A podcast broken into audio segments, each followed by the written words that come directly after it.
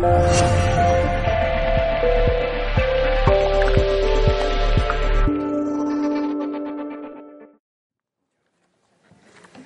tardes a todos y a todas. Eh, en nombre del Círculo de Espiritualidad y Derechos Humanos de Podemos, eh, os damos la bienvenida. Eh, le damos la bienvenida, lógicamente, a Emilio, que ha tenido la generosidad de atender gratuitamente a nuestra llamada y, además, mm, con toda facilidad. El acto de esta tarde mm, queremos hacer, haceros la siguiente propuesta, a ver si os parece bien. Nosotros en las asambleas del Círculo de Espiritualidad siempre empezamos haciendo un ratito de silencio, de meditación. Y entonces os lo queremos proponer, si os parece bien, que empecemos así. Emma lo va a conducir. Después de, ese ratito de silencio y meditación, pues Emma, que mi compañera, Emma Martínez Ocaña, eh, em, va a presentar el círculo de espiritualidad. Porque claro, eh, antes lo comentaba con Emilio, a muchas personas le parece algo chocante que un partido político tenga un círculo de espiritualidad. Y entonces nosotros queremos compartir qué es lo que nosotros vivimos y hacemos en el círculo de espiritualidad y derechos humanos de Podemos. Después de eso, pues presentaré a Emilio y ya le cedemos a él la palabra. Si os parece bien esta propuesta, pues empezamos. ¿Sí? ¿Alguien tiene inconveniente con el ratito de silencio?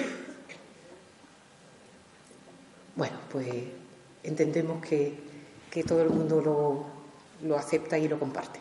Pues empezamos. ¿eh? Bueno, pues lo primero, eh, ponemos una postura cómoda, la espalda recta, dejamos que las cosas o en el suelo, que no nos molesten, de modo que el propio cuerpo nos ayude a respirar profundamente para hacer un poquitín de silencio mental, entrar un poco más en el fondo del ser. Respiras, eres consciente de ese movimiento del aire. Al inspirar, todo tu cuerpo se llena de aire. Al exhalar, te sientes Dejas que tu cuerpo suelte barreras, tensión, cansancio. Hazlo conscientemente dos o tres veces. Inspiras llenando todo tu cuerpo de aire, exhalas 好喝。呀好喝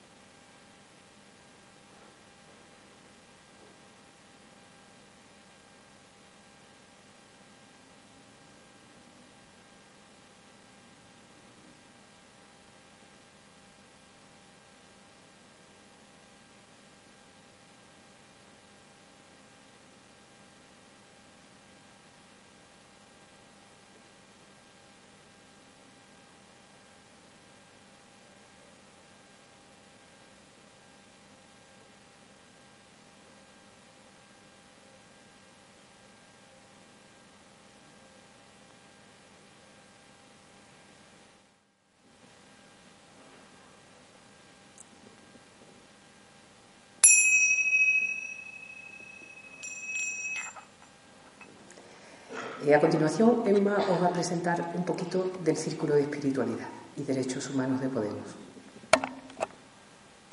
Buenas tardes, me llamo Emma, soy del Círculo y ha encomendado el Círculo que lo presente un poquitín. Quizá porque mm, para muchas personas puede ser complicado vincular espiritualidad y política.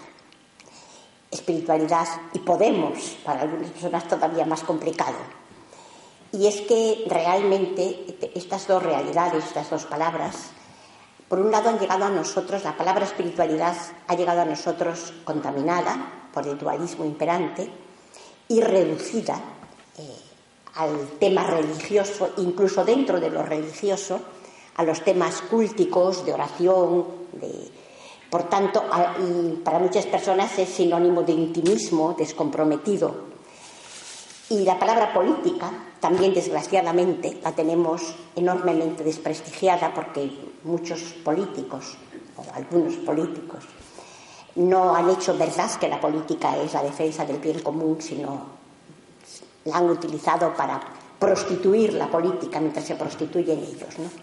Entonces, nos parecía importante, el círculo se fundó hace unos cinco o seis años en Madrid y ahora ya es un círculo temático en varias comunidades, porque queremos poner de relieve que estas dos palabras, estas dos realidades, espiritualidad y política, no debieron nunca de haberse separado. Y es necesario volver a unirlas, porque las dos son dos realidades profundamente antropológicas, profundamente imprescindibles. Eh, entendemos por espiritualidad, la palabra espiritualidad viene de espíritu, que es una palabra que sí que ha llegado a nosotros a través de un recorrido por el judeocristianismo, pero la palabra primitiva, que es muy bonita, es ruaj en hebreo. Ruaj es el grito que daba la mujer cuando daba luz.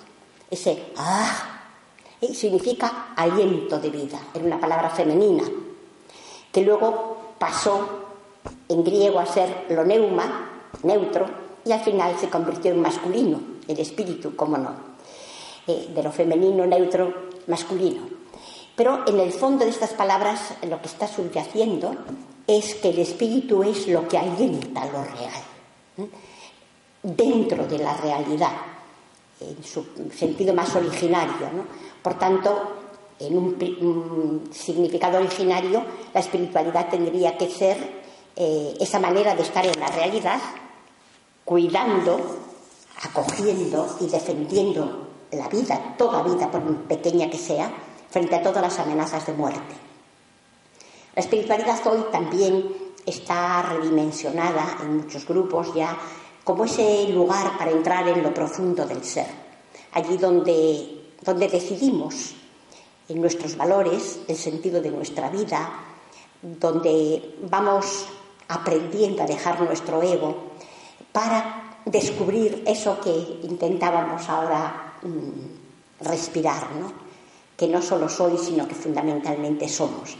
Formamos parte de una única familia, la humana, de una única realidad biótica y vivimos en una única casa común, nuestra tierra. Eh, vivir la espiritualidad sería descubrir esta profunda verdad y vivir coherentemente con ella. Si, si descubrimos que no solo soy, sino que fundamentalmente somos, no puedo pasar indiferente ante los demás. La palabra política, que también está desprestigiada, entre otras cosas también porque se reduce a partido político o a militancia política, mientras que eh, lo mismo que, la espiritualidad es el desarrollo de nuestra inteligencia espiritual y de nuestra inteligencia holística, la política es el cuidado y gestión de la polis. Ya nuestros clásicos decían que el ser humano es un son politicón, un animal político. Por tanto, la dimensión política forma parte de nuestro ser, lo mismo que la dimensión social, que la inteligencia emocional, que la inteligencia espiritual. En el momento en que vamos desgajando y separando por el dualismo estas realidades, pues lo que hacemos es empobrecer, empobrecernos como personas, empobrecer la sociedad. Y el círculo tiene como objetivo hacernos conscientes de que dentro de un partido político cabe este círculo porque queremos mostrar que la espiritualidad sin política puede terminar siendo un espiritualismo. La política sin espiritualidad se prostituye porque el objetivo de la política es el bien común. Eh, ese bien común desde un lugar preferente que son los que peor lo están pasando. Eh, la política, eh, dice Daniel, en un libro de Daniel Itinariti, dice la política es aquello que tienen para defenderlos los que no son políticos. Es decir, eh, la gente necesita que la política tenga que funcionar en función de los que más lo necesiten. Entonces, nuestro círculo quiere poner de relieve esta, esta vinculación inseparable y ¿qué hacemos? Eh, intentamos trabajar eh, con todos aquellos colectivos que por un lado, estructuralmente están intentando defender un mundo distinto. Allí estamos en las movidas y colaborando porque políticamente y estructuralmente nuestro mundo vaya en otra dirección, colaborando también en, trabajar por una sociedad más democrática, más igualitaria, toda la movida de las feministas, ecologistas en los, en los, con los yayos, ahí estamos, y también queremos que nuestro modo de funcionar dentro de la, del mismo círculo sea pues, democrático, colaborativo y funcionando cuidándonos. Cuidándonos nosotros, intentando cuidar también los espacios, los lugares, porque nos parece que el cuidado es una de las necesidades más urgentes de nuestra política. Y luego organizamos de vez en cuando mm, algunas actividades. El año pasado organizamos una de Qigong, de Tai Chi, de Fine Mindfulness.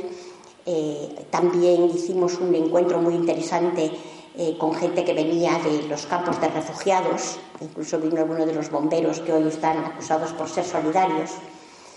Y mm, esta es una de nuestras actividades. Emilio ha querido gratuitamente venir y ya aprovechamos para invitaros. El 24 de abril viene Yayo Herrero, que la, conozcáis, la conoceréis, es una de las grandes activistas en el campo del ecologismo, del feminismo una antropóloga importante, con, un título sorprendente, Frankenstein y los monstruos del desamor. Dice ella, una reflexión para tratar de entender por qué y para qué hacemos lo que hacemos para mejorar el espacio en que vivimos. Así que estáis invitados al Frankenstein el 25 de abril 24. 24, perdón, el 24 de abril, eh, miércoles. Y quien esté interesado en conocer el círculo, hemos dejado allí un. Se nos han olvidado los folletitos informativos. Un papel, ¿no? Y para que quien quiera contactar con el círculo, pues podáis, puedan poner teléfono y correo electrónico. Gracias. Muchas gracias, Emma.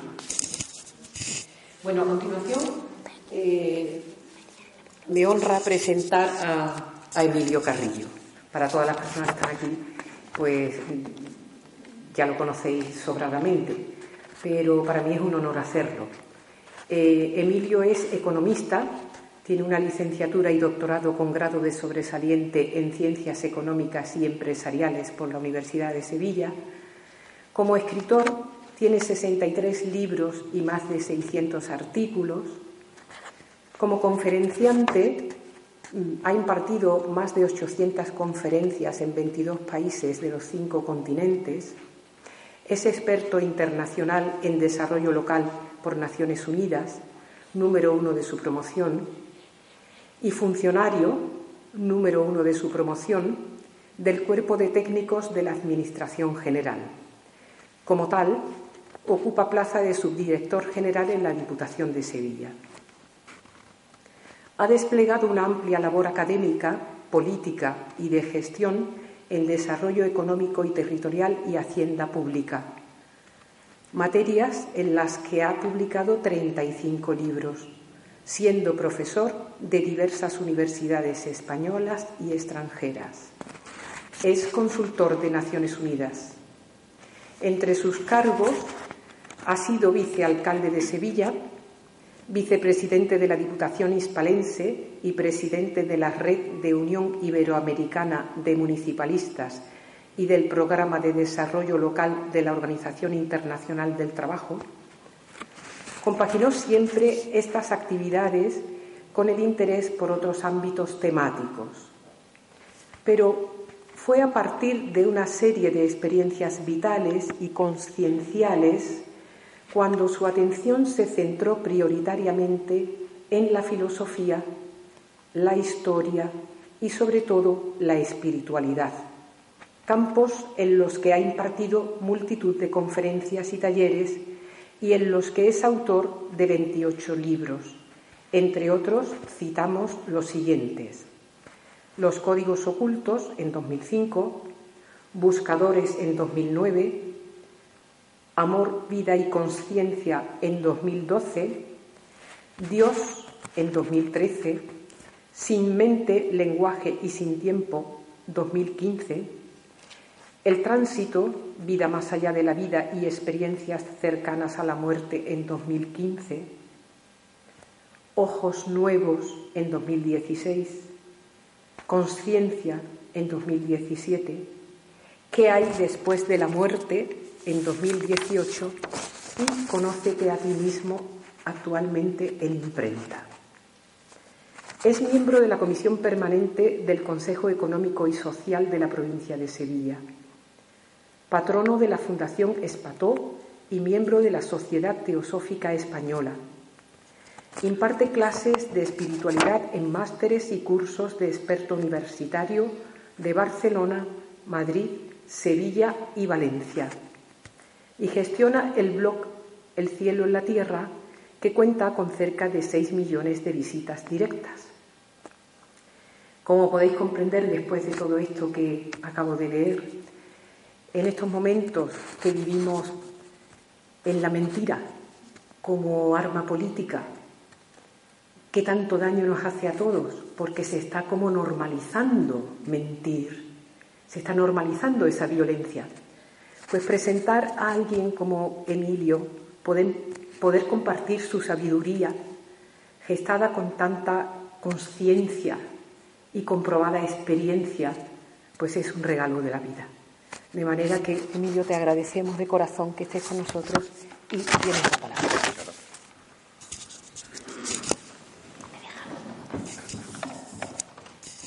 Luego volvemos para hacer el turno de preguntas.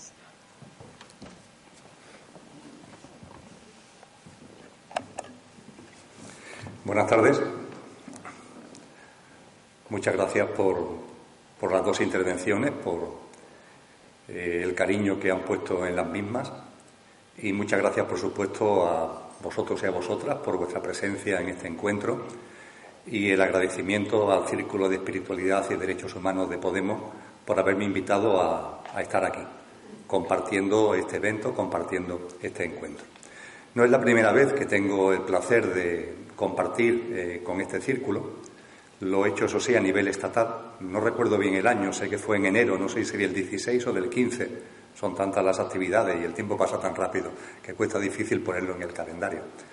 Y tengo muy buen, un gratísimo recuerdo de, de, aquel encuentro que fue en una parroquia de Vallecas y ahora pues nuevamente tengo la oportunidad de compartir con el círculo aquí en mi tierra, aquí en Sevilla, cosa que me satisface enormemente y que de verdad agradezco de corazón. Muchas gracias en particular, lo personifico en Berta porque es la persona que contactó conmigo y que me propuso estar aquí, cosa que, insisto, hago encantado. Eh, con la presentación que se ha hecho de mi extracto curricular no es necesario que me presente y con la presentación que se ha hecho también de lo que la espiritualidad y la política significa, pues me ahorra también el tener que entrar en demasiados detalles al respecto. No obstante, sí me gustaría recordaros que en, el diccionario de la Academia Española de la Lengua hay un término que utilizamos poco. Ese término es osímoron, con X, osímoron. Cuando, por ejemplo, se habla de que hay un atronador silencio o que el silencio es atronador, es un osímoron, porque son dos palabras que se contradicen entre sí y que, por tanto, no deberían aparentemente ir de la mano porque están indicando todo lo contrario. Un silencio, en principio, no debería ser atronador, ni lo atronador podría ir unido al silencio. Pues bien, cuando eh, normalmente, pensando en el gran público, en el ciudadano de a pie, se habla de política y espiritualidad o espiritualidad y política, estamos planteando un osímoro. Parece que son cosas que están peleadas entre sí, como muy bien se ha expuesto ya. Sin embargo, el convencimiento de muchas personas, por supuesto, estoy convencido, todas las que están en el círculo que ha convocado este acto, es mi convencimiento también, es que de osímoro nada, sino que son términos que están enlazados íntimamente y que íntimamente y solo íntimamente en su conexión y en su interrelación pueden ser comprendidos. Me explicaré mejor. Cuando hablamos de espiritualidad, creo que hoy nos encontramos en el ámbito científico la mejor manera de entender lo que la espiritualidad significa.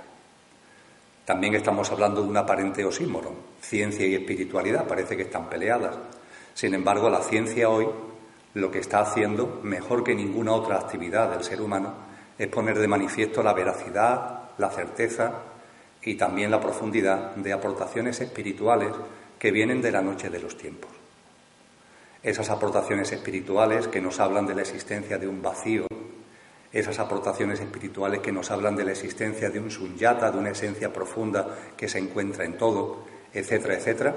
Hoy la ciencia es la primera en poner de manifiesto en que de fantasía no tiene nada, sino que han sido propuestas y argumentos que se adelantaron a su tiempo.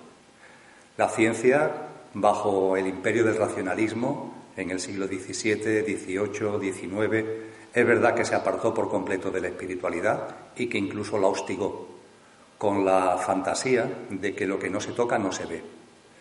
Sin embargo, a través de las ecuaciones de Maxwell a finales del XIX, la ciencia entró en un recorrido totalmente distinto, que tuvo su plasmación posterior, como todos bien sabemos, en las dos entregas de la teoría de la relatividad de Albert Einstein, en la configuración de la física cuántica a lo largo del siglo XX, el descubrimiento o la propuesta del bosón de Higgs también en la segunda mitad de ese siglo XX, y hoy ya en el siglo XXI la teoría de cuerdas y la teoría de las supercuerdas, la teoría de las partículas cuánticas y subcuánticas y muy especialmente la teoría del principio holográfico nos están desvelando una realidad que se da la mano absolutamente con la que la espiritualidad siempre, siempre ha querido poner de manifiesto.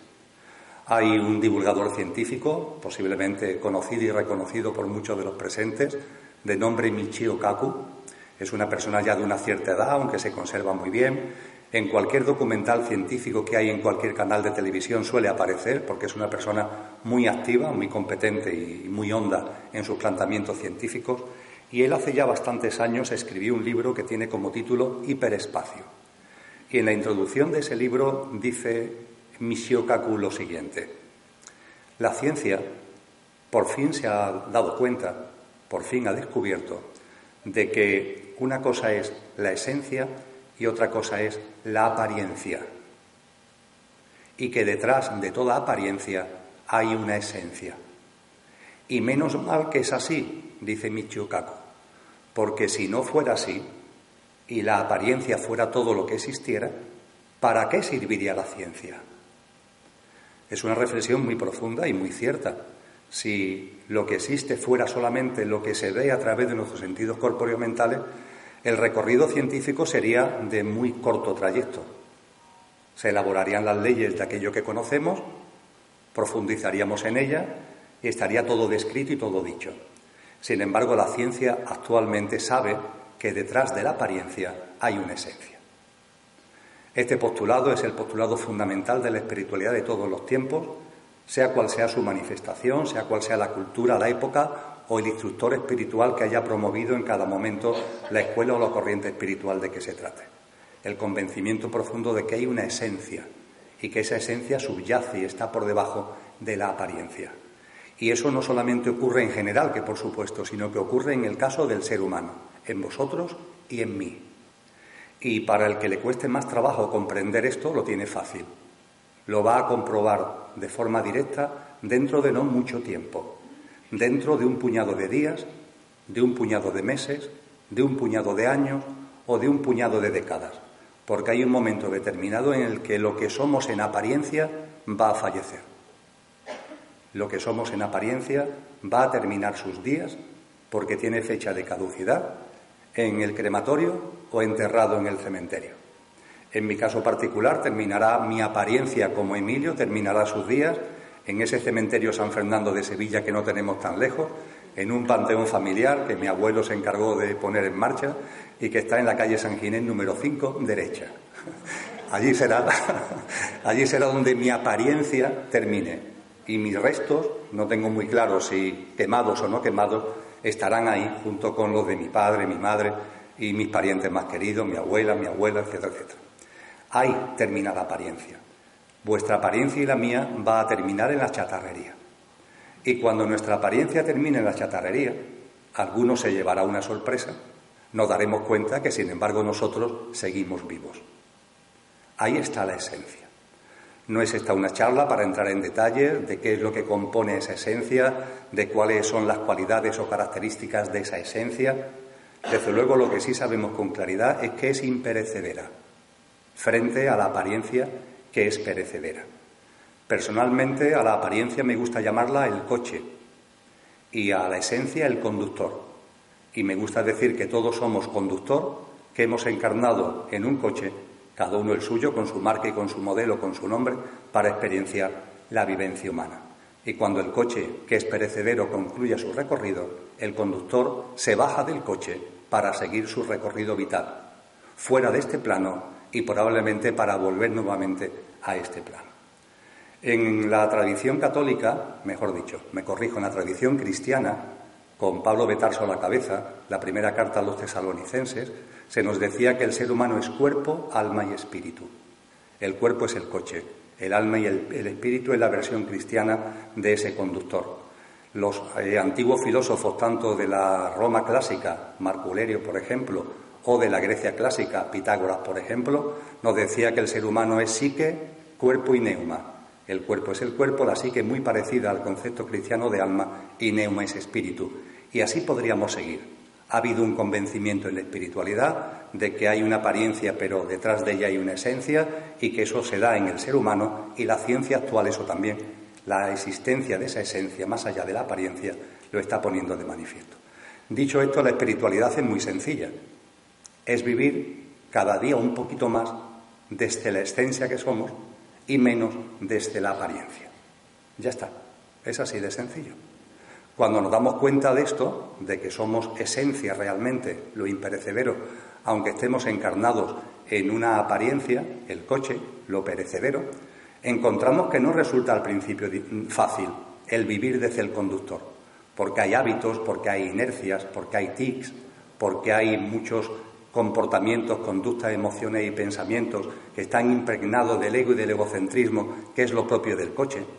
Y el proceso de transformación espiritual es un proceso que desplegamos sin prisa, pero sin pausa, con el objetivo precisamente de vivir cotidianamente lo más posible como la esencia que somos y dejando a un lado esos tics egoicos, egocéntricos, de los que nos hemos ido impregnando durante una vida o vete, a saber cuántas vidas que hemos estado aferrado a la apariencia, que hemos estado aferrado al coche. Ese es el proceso de transformación espiritual y en eso consiste la espiritualidad y de ello nos han hablado los maestros y maestras de todas las épocas y de todas las culturas.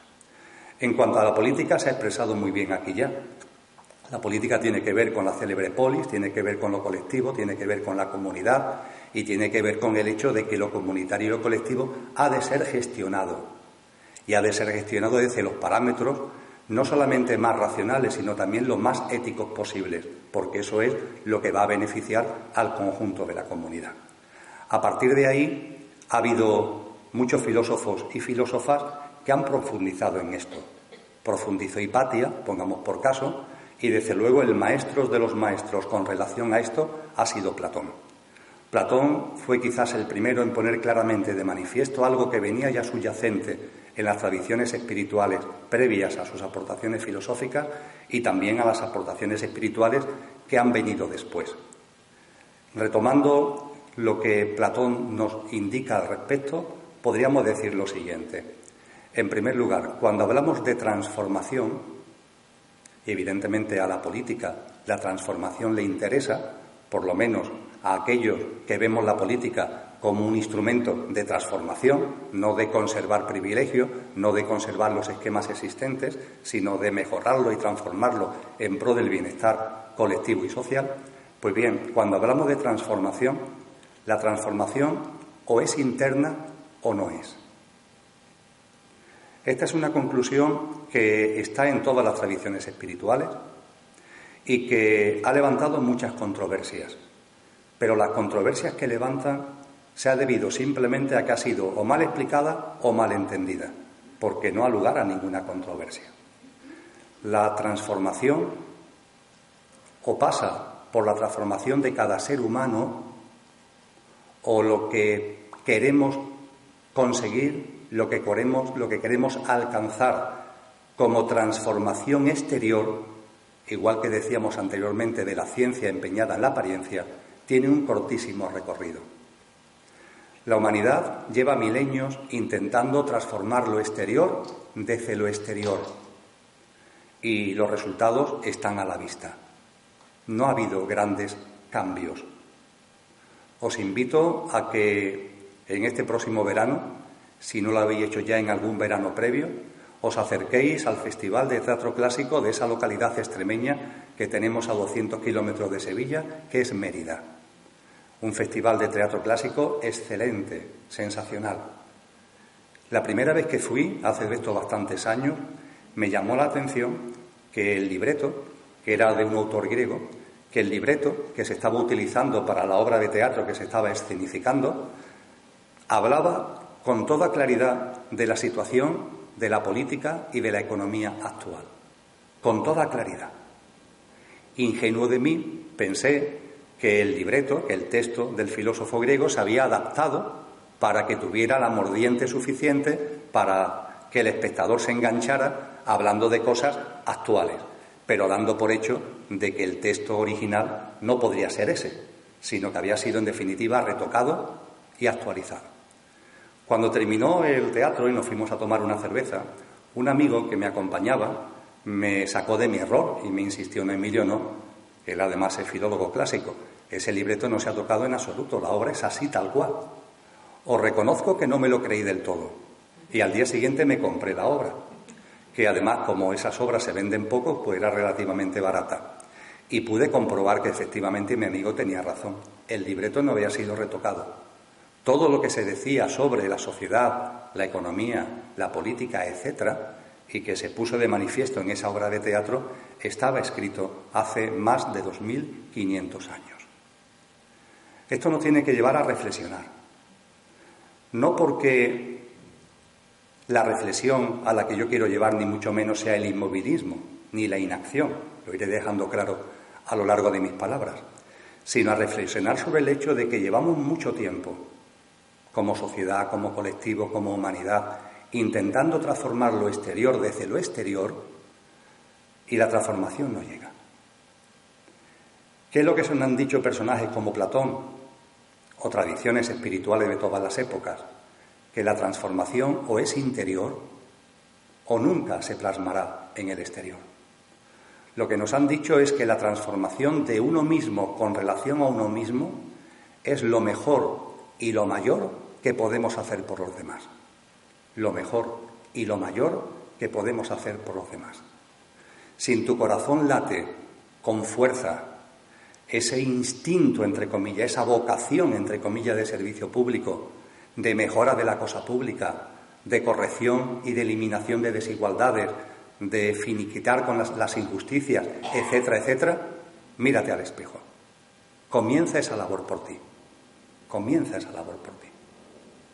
Empieza a andar tú, tu propio camino, tu propio sendero de autotransformación. Y cuando hayas avanzado en ese sendero de autotransformación, no hace falta que hayas llegado al final, ni mucho menos, Nadie nos pide que vayamos rápido en este camino. No hace falta que hayas llegado al final. Pero cuando te hayas puesto en camino y has avanzado ya un poco en ese sendero, entonces empezarás a estar en condiciones de dar cosas a los demás. Porque si tú no te de otra forma, ¿qué le estás dando al otro? ¿Tu egoísmo? ¿Tu egocentrismo? ¿Las turbulencias emocionales y mentales? ¿Qué le estás dando al otro? Es imprescindible que te ames a ti mismo. Y ese amor a ti mismo no es egocéntrico, es que saques de ti lo mejor que eres. Y que esa esencia que, está en ti subyacente aparezca en la escena de tu vida. Eso es amarse a uno mismo. Y es así como se puede comprender perfectamente esa máxima de Jesús de Nazaret que solemos recordar, pero cortada por la mitad. Esa máxima que dice, ama al prójimo, como a ti mismo. Nos hemos quedado con el, con el ama al prójimo, que es excelente, faltaría más, pero la frase es más completa. Ama al prójimo como a ti mismo. Date cuenta de que si a ti mismo te amas poco, si tú no eres capaz de sacar a la palestra el conductor que eres, si tú te quedas metido, aferrado a tu apariencia, a tu coche, a tus componentes físicos, emocionales y mentales y no eres capaz de salir de ahí, el amor al otro se convierte en una fantasía, una pura ilusión mental, un puro voluntarismo, porque no le das nada, no le puedes dar nada. Crece tú, crece. Y cuando crezcas y te enriquezcas, comparte ese crecimiento con el otro, con el otro y con los otros. La transformación inevitable e ineludiblemente es interna. Y si no hay transformación interna, poco podemos aportar a los demás. Creo que la historia de la humanidad habla claramente a favor de esta tesis, amén de la cantidad de sabios y sabias que la han desplegado a lo largo de la historia. Más recientemente, en el siglo XX, se acuñó la frase que da título a uno de los libros a los que Berta ha hecho referencia, que publiqué en el año 2016, que tiene como denominación Ojos Nuevos. Se le atribuye a Gandhi, ¿verdad? Y todos sabemos el significado de esos ojos nuevos. Y sabemos la frase completa, ¿verdad? Ojos nuevos para un mundo nuevo. Ojos nuevos para un mundo nuevo. Tienes que transformar tu mirada. Tienes que transformarte a ti mismo, que tus ojos sean distintos. Y cuando esa mirada nueva aparece en escena, entonces sí, entonces estamos en condiciones de contribuir a ese mundo mejor que tantos anhelamos en nuestro corazón y en lo más íntimo de nosotros mismos. La transformación ha de ser interior y es lo mejor y lo mayor, lo mayor y lo mejor que podemos hacer por los demás. No es por tanto algo egoico, no es por tanto algo que te lleva a aislarte, todo lo contrario. De eso también hablaré eh, seguidamente un poco. Cuando la transformación se empieza a contemplar como lo que realmente es, un proceso de transformación interna que después tú pones al servicio de los demás, es cuando adquiere sentido esa íntima interrelación entre espiritualidad y política. Entonces sí, empieza a adquirir sentido. Esa transformación interna nos lleva también a darnos cuenta de todo lo que el escenario político conlleva y darnos cuenta del escenario político no significa, también hablaré posteriormente de ello, entrar en el juego de los juicios, pero sí el tener claramente eh, de manifiesto, el poner claramente de manifiesto el tipo de tics que se suelen dar en la política cuando los actores políticos no han hecho un proceso de transformación o no han avanzado al menos un poco en el sendero de transformación. Hay una película que esto lo describe muy bien. La película tiene como título, eh, en traducción al castellano, Corazón Salvaje, pero prácticamente cuando se estrenó en España y se divulgó no se hizo esa traducción, sino que se quedó con su denominación original, Cosa Rara, aquí en España. Y su título es Bright Hair, esa película narra la vida de, un libertador escocés llamado Wallace, William Wallace. Está interpretada por un gran actor, por Mel Gibson. Posiblemente más de uno de los que estáis aquí habéis visto la película. La película es enormemente bella, enormemente intensa. La vida de Wallace fue enormemente bella, enormemente intensa. Estamos en la Edad Media, en una Escocia sometida por el dominio inglés, y sometida a las aberraciones más tremendas que hoy simplemente nos pueden parecer impensables. Por ejemplo, el famoso derecho de pernada.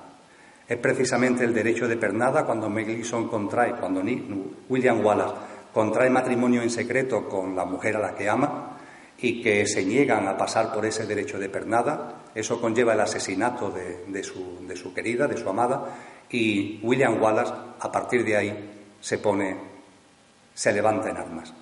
Empieza un proceso claramente revolucionario que tiene como objetivo acabar con las injusticias y la opresión que están sufriendo los escoceses. Al principio son muy pocos los que lo siguen.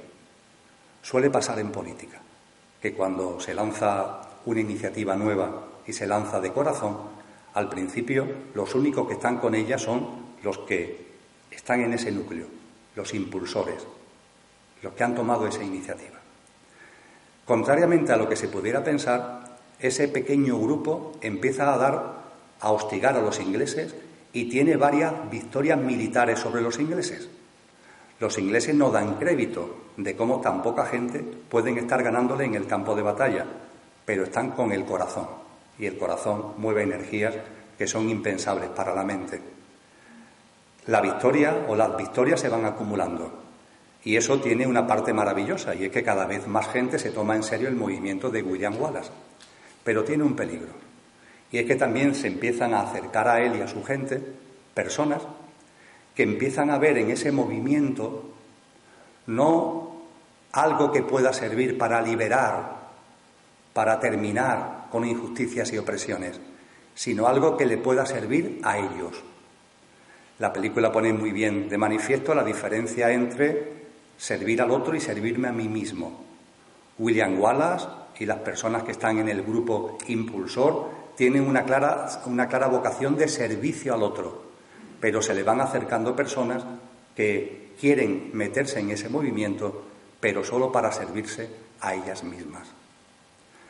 No os canso, la película llega a un punto culminante donde victoria tras victoria dentro del grupo que lidera William Wallace se levantan voces, la de aquellos que no quieren servir a los otros, sino que quieren servirse a sí mismos, se levantan voces que dicen, ha llegado el momento de negociar. A partir de ese momento en la película, a ese colectivo, a ese grupo se le llaman los negociadores. Ha llegado el momento de negociar. Y William Wallace le pregunta, ¿negociar qué? ¿Qué vamos a negociar? Aquí no hay nada que negociar, lo que tienen que hacer los ingleses es irse de Escocia. Y los vamos a echar de Escocia. Aquí no hay nada que negociar.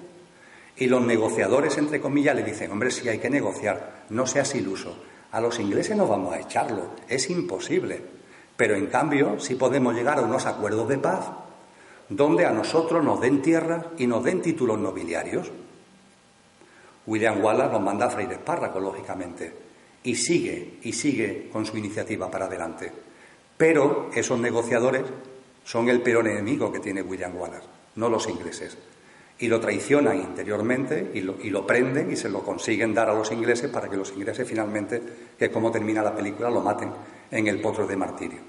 A los que la hayáis visto, quizás todavía se nos saltan las lágrimas con ese William Wallace en el potro de martirio, en el que el torturador le está pidiendo que reniegue de todo lo que ha defendido y él, lejos de renegar, cuando le abren la barriga y le sacan las tripas, y tiene las tripas delante, él muere con ese grito de libertad con el que la película, concluye.